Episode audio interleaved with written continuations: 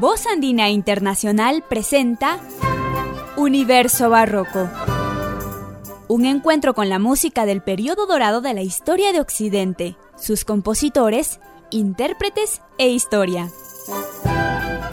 Universo Barroco, bajo la dirección y conducción de Álvaro Mejía Salazar.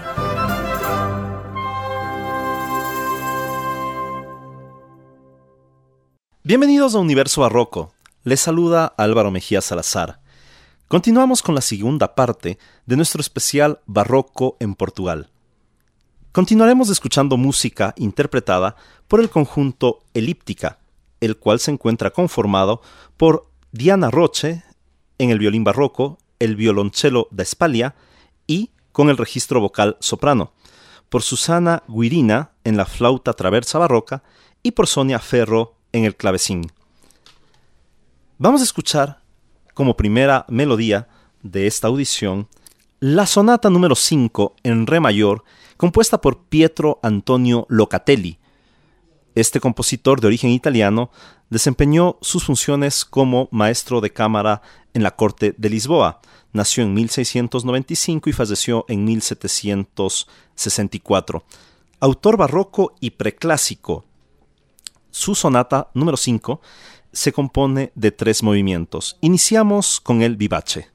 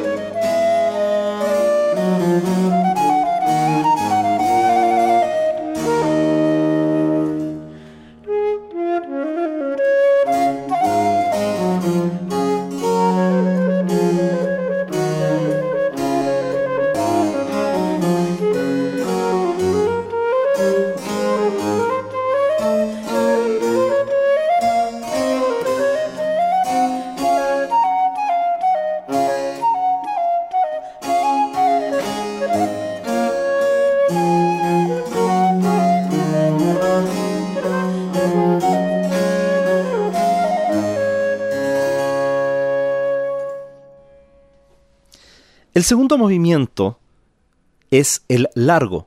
Recordemos que en la estructura de sonatas del periodo barroco tardío, preclásico y clásico, una sonata está compuesta eh, tradicionalmente en tres movimientos, donde dos de ellos son alegres, briosos, suele ser el primero y el tercero, y un segundo es muy pausado, eh, muy tranquilo, muy relajado, muy sosegado.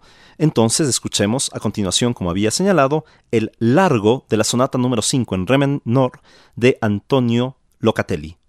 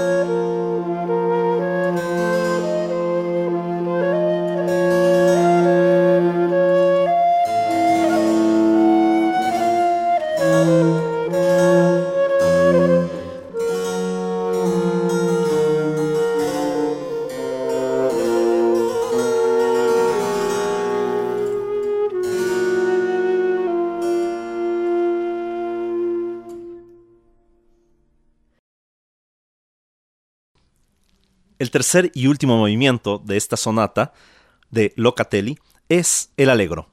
Escuchémoslo.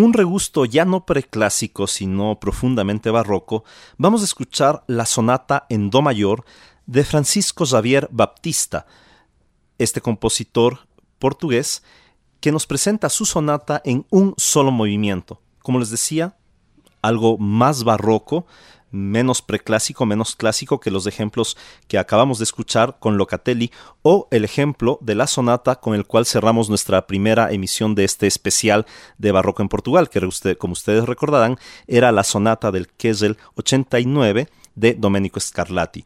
Escuchemos entonces pues la sonata en Do mayor con un solo movimiento de Francisco Xavier Baptista.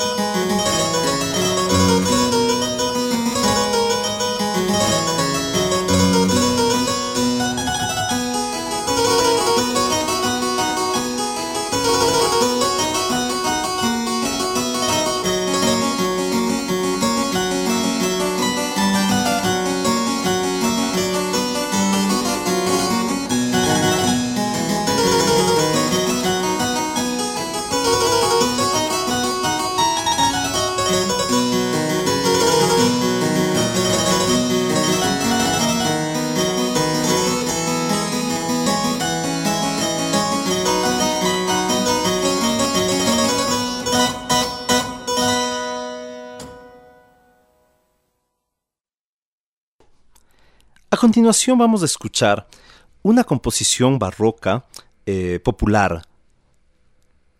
Se llama Busco a Campiña Serena. Busco un campo sereno. Esta bella melodía, interpretada con clavecémbalo y también con flauta traversa barroca, fue compuesta por Ignacio da Silva. Una bella, una sosegada melodía que espero la disfruten.